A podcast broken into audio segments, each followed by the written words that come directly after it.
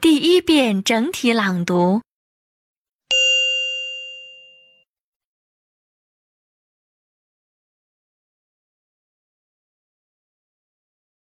Play Jacks.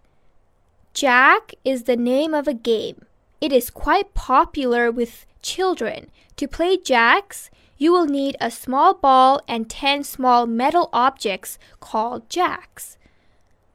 The rules for this game are quite easy. To begin with, you put the 10 Jacks on the floor or ground in front of you. Toss the ball high, but not too high. Pick up one jack and then catch the ball. Keep the jack in your hand and go on to pick up the other jack one at a time. You lose your turn if you do not catch the ball, or if you do not pick up a jack, or if you drop off the jacks from your hand. When you finish all the 10 jacks, you now try to do the same thing again but with two jacks at one time.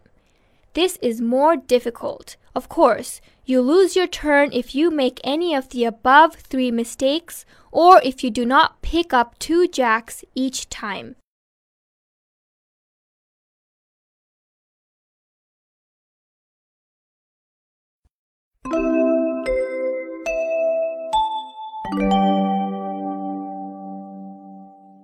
第二遍分解式朗读。 Play jacks.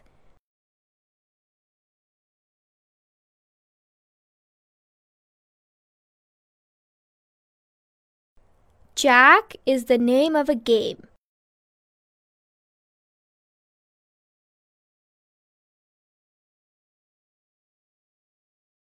It is quite popular with children.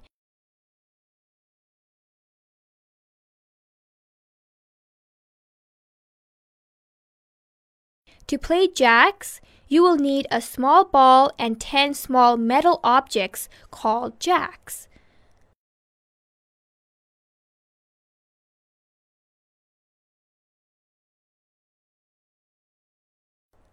The rules for this game are quite easy. To begin with,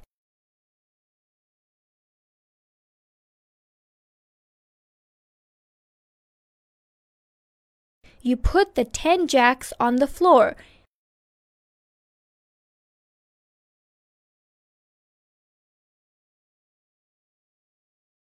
Or ground in front of you.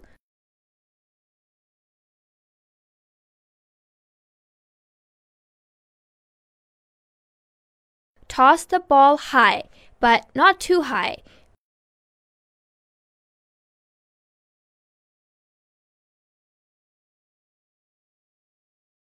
Pick up one jack and then catch the ball.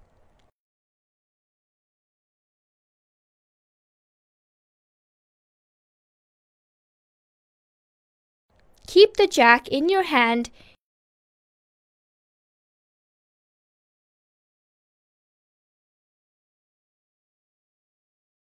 and go on to pick up the other jack one at a time.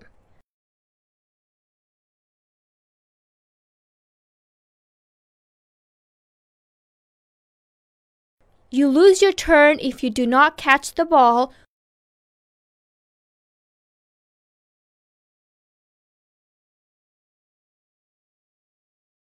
or if you do not pick up a jack.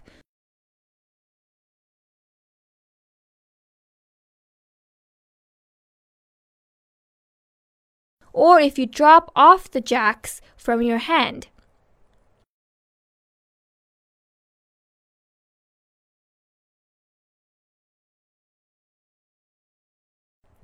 When you finish all the 10 jacks,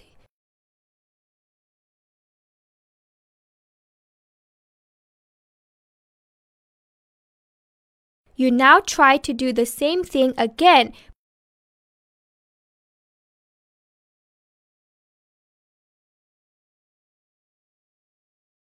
but with two jacks at one time.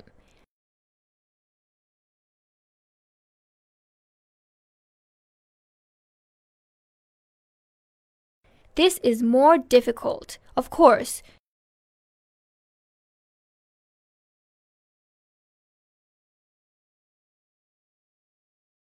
You lose your turn if you make any of the above three mistakes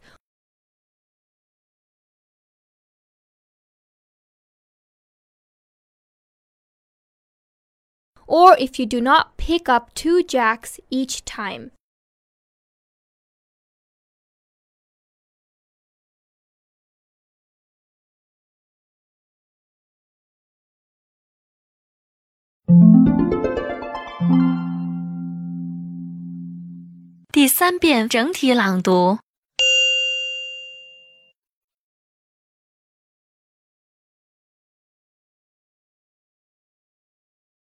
Play jacks.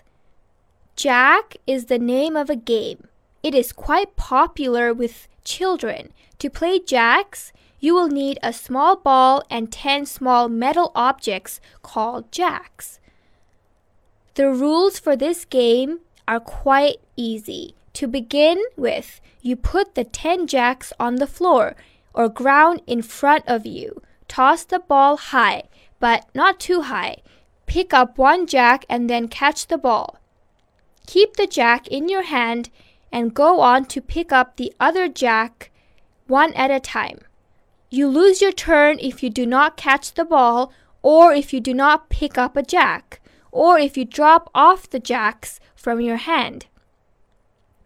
When you finish all the 10 jacks, you now try to do the same thing again but with two jacks at one time.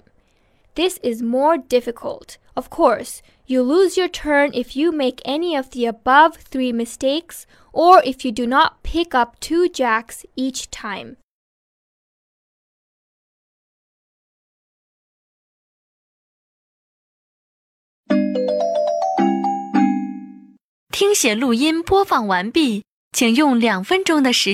将刚才听写出来的内容检查核对一遍。